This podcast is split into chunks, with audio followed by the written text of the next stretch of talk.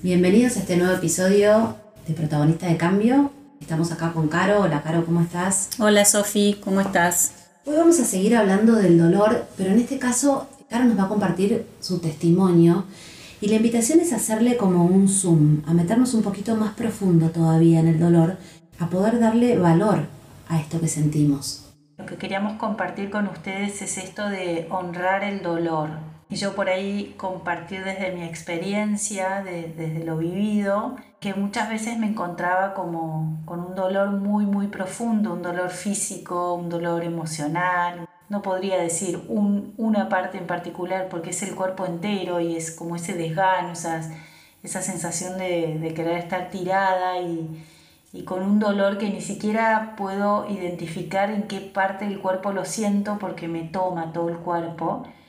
Muchas veces me ha pasado que por ahí haciendo un deporte o algo, no sé, me duele una pierna o un pie o lo que sea, digo, ay, ¿cómo me arrancaría este pie o esta mano porque este dolor no lo soporto?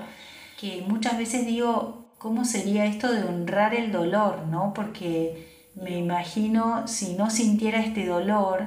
sería como la sensación de, bueno, acá no pasó nada, ¿no? Y por ahí este dolor también lo que viene a mostrar en estos momentos es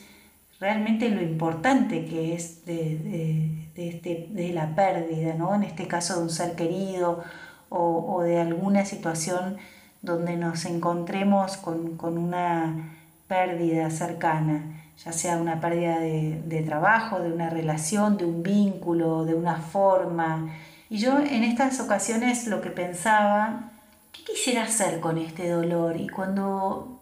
me preguntaba eso me salía, no, la verdad que no quisiera que no pase nada, no quisiera que no me duela, ¿no? Porque si no me doliera, eh, sería como que, bueno, acá no pasó nada y es tan importante lo que pasó para mí, tan valioso, que es como sentir este dolor y permitirme sentirlo y no anestesiarme y no tratar de salir de este lugar tapándolo, es como honrar el valor, ¿no? Es tan, tan valioso lo que perdí que es, es proporcional a, este, a esto que estoy sintiendo. Entonces desde ese lugar también siento que hay una puerta a permitirme este dolor, como diciendo, bueno, esto es una manera como de honrarlo, que por supuesto no lo elijo, que, que no es lo, lo, que, lo que me gustaría estar pasando, pero,